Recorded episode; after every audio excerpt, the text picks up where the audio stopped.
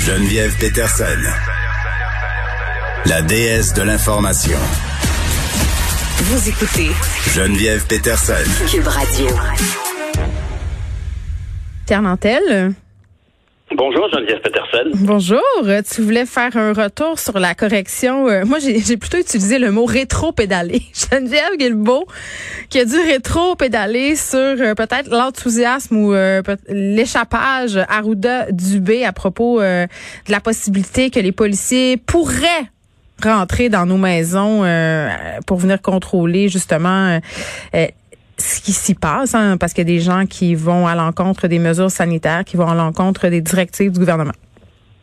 Ben, je suis content que tu spécifies Arruda Dubé, parce que c'est vrai que c'est M. Arruda qui a ouvert la porte, qui a déboulé trois, quatre marches, puis M. Dubé a continué la descente à ce niveau-là, puis les deux étaient un peu comme pris de court à devoir donner des précisions sur une, conversation qui a certainement déjà eu lieu mhm. devant eux autour d'une grande table et où la, solution simple n'était pas déjà identifiée, fait qu'ils sont avancés beaucoup trop. Et on peut-tu voir à quel point Mme Guilbeault était fâchée ce matin? Clairement, vous marchez dans mes plates-bandes, les gars, là. Arrêtez ça tout de suite. Puis vraiment, moi, je, je, je m'aperçois que finalement, quand le, chat n'est pas là, les, souris dansent. Quand M. Legault n'est pas là, ben on voit qu'on on manque, on manque, on manque l'enveloppe, le contenant euh, du message de, la confiance que M. Legault envers l'opinion publique et, vice versa. Et Mme Guilbeault, quand même, honnêtement, fait un, super travail. C'est elle est vice-première ministre et ça paraît, elle a, ce qu'il faut pour le faire. Et on, elle a mis un terme euh, à cette, cette, cette, espèce de d'errance général. Euh, tout le monde parlait de ça ce matin. À l'Assemblée nationale, ça parlait de ça, évidemment, mm. tout de suite après, dans l'après-midi. Il y a même le, député de Hochelaga Maisonneuve, euh, le Duc, je pense, qui, euh, qui a demandé est-ce qu'on a une motion qui spécifie qu'on ne laissera pas les policiers entrer comme ça dans les maisons pour rien. Ça, alors, ça crée toute une commotion. Puis j'ai l'impression que le, le, le, plus gros problème lié à ce cafouillage de communication-là, -là, c'est que, ultimement, maintenant, on sait qu'on rentrera pas dans les maisons. Alors que moi, je, je pense que, euh, tu sais, la même chose pour l'opération Oscar, l'idée qu'il y avait des policiers qui allaient rentrer dans les bars, vérifier, ça donnait l'impression que, oh, là, c'est sérieux. Alors, pour les tenanciers de bars, pour les gens dans les bars, on a vu qu'à Laval, il y a des gens qui comprennent rien, mais dans l'ensemble, le message était certainement plus souligné à l'encre rouge. Puis, pour les gens qui sont à la maison, puis qui disent, bah, pas grave, c'est le baptême du petit, là, on va être 13, mais Là, tout le monde fait comme, bon, écoute, on, ça a l'air sérieux, là. Bon, on parle de policiers dans les bars. Donc, il y avait comme une espèce de message envoyé à tout le monde.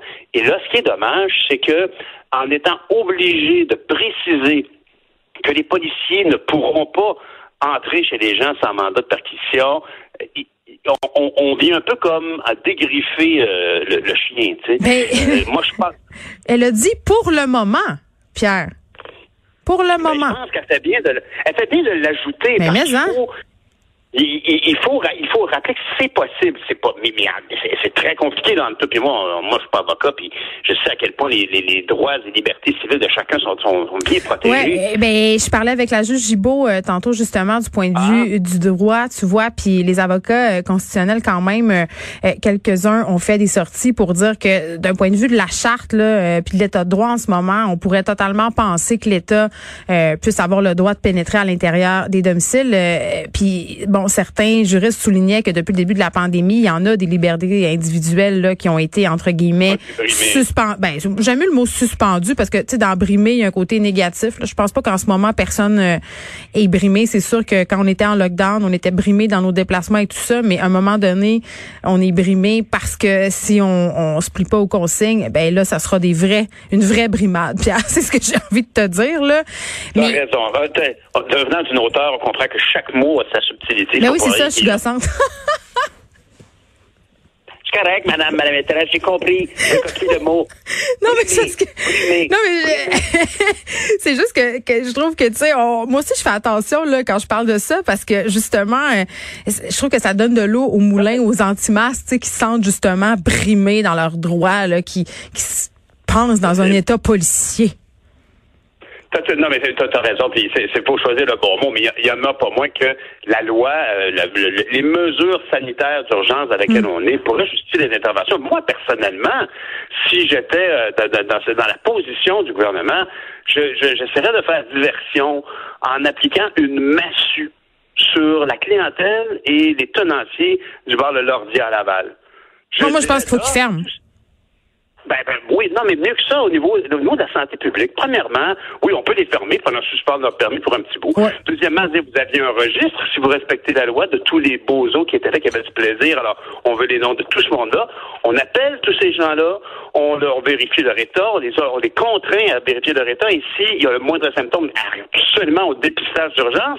Et je me demande même si on ne s'est pas rendu à émettre des contraventions. Puis c'est Mario qui a ouvert ça, Mario Dumont, qui a ouvert cette notion complètement. potentiellement tenir les gens responsables de, de, liés à l'article 18 de la loi sur l'assurance maladie qui dit que ultimement, si euh, si euh, je me, je, je quelqu'un m'envoie un coup de poing dans la face, ultimement, l'État pourrait aller sonner à la porte de la personne qui m'a attaqué pour dire vous allez payer pour des soins de santé pour réparer la mâchoire de M. Nantel. Oui, mais je trouvais ça intéressant cette porte-là qu'il ouvrait euh, Mario dans sa chronique de la semaine dernière. Tu as raison. Puis euh, ça me fait penser à quand tu prends des assurances voyage. On pourrait, c'est un peu le même principe finalement. Là, on va te couvrir si tu prends pas de risque indu. Et en ce moment, s'il y a des vidéos de toi qui circulent un peu partout, et si tu t'en fous des mesures sanitaires et que tu te ramasses dans une situation où tu as la COVID-19, des complications, pourquoi on pourrait pas refiler la facture. Après ça, euh, ça serait peut-être un peu compliqué à prouver là, parce que la bonne foi, la mauvaise foi en droit, euh, c'est quand même excessivement complexe. Mais tu sais, je veux revenir à ce que tu disais par rapport à l'effet dissuasif hein, euh, de cette mm-hmm. de l'opération Oscar là, où les policiers sont allés visiter, je pense quelque chose comme 2500 établissements juste en fin de semaine passée. Tu sais, pour parler du Lordia à Laval, là, les policiers quand sont arrivés, les gens se sont rassés à leur place. Je pense pas qu'il y ait grand constat d'infraction qui a été émis. Moi, je pense qu'on est rendu à en donner des, des constats. On n'est plus à la sensibilisation, on n'est plus à la mise en garde. Tu sais, quand tu rentres dans une place puis tu vois euh, des images comme ça, c'est bien clair que ces gens-là doivent pas respecter les consignes sanitaires dans les autres sphères de leur vie. C'est sans sac. Le propriétaire, je sais bien qu'il dit que c'est pas vrai, là. mais tu sais, je parlais avec la journaliste qui a fait le topo hier en ondes, puis elle me disait, écoute, Geneviève, euh, nous, euh, des images du Lordia, ça fait longtemps qu'on en voit circuler. Euh, le propriétaire semblait même se faire une fierté là, du fait que ça dansait, puis qu'on avait bien du ah, fun dans son établissement. Tu sais, à un moment donné, là, rendu là, les constats distribuants, hein, c'est pas de longueur. Ben, qu'on sait, on peut en distribuer. Puis ici, moi, je dirais, je reviens donc à, l'idée de Mario. C'est donc, ben, tu as un constat, puis tu peut-être mhm. pas d'amende, mais tu rentres au registre des gens responsables. Puis on va faire le bilan des coûts excédentaires en santé. Puis s'il y a juste une personne, puis que ça a coûté 2 milliards de dollars, ben, tu as une pénalité de 2 milliards de dollars, mon Johnny. Mais comme il n'y en aura pas juste un, puis qu'il va en avoir 8 000, ben, ça sera 8 000, 2 milliards divisé par 8 000. Comment tu sais, je veux dire, ultimement, on registre des jeunes responsables. C'est intéressant quand même. Je veux dire, clairement. Ben, c'est intéressant dans, euh, dans, je comprends dans une certaine mesure, mais ça peut donner lieu aussi à des dérapages, là. On s'entend des registres de personnes responsables.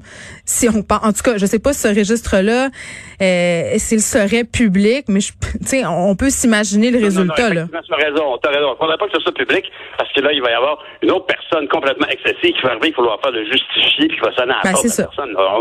On, veut pas ça, t'as raison. Mais ce qui est certain, c'est que la responsabilisation, très concrète, là, les gens prennent beaucoup de choses pour acquis, dont les soins de santé. Mm-hmm. effectivement, quand tu vois un casco qui se promène à 200 km heure en moto sur l'autoroute, tu te dis, sapristi, euh, le jour où tu vas te casser une jambe, là, ben, tu vas être surpris.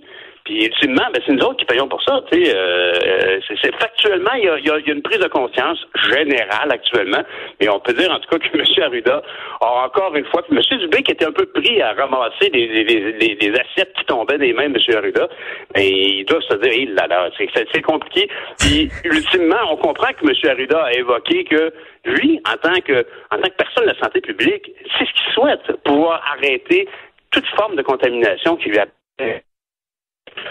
on peut le comprendre, mais il doit avoir mal à la tête encore aujourd'hui. Sortez pas du plan de com, les gars. Euh, Madame Guilbeault euh, s'occupe de tout. Elle s'occupe de tout. Elle nous a raison, le plan de com, c'est ça. pour avoir fait de la politique, il y, a, il, y a, vraiment un plan de com, mais sortez-en pas. Puis, bien évidemment, plus on est dans le nouveau, dans l'inédit, plus c'est difficile d'avoir un plan de com déjà écrit que tout le monde maîtrise parfaitement. Je pense que Geneviève euh, Guilbeault nous a montré euh, à plusieurs reprises qu'elle était la femme de la situation et elle a très bien rectifié le tir ce matin. Merci Pierre, on se reparle demain. Merci Geneviève.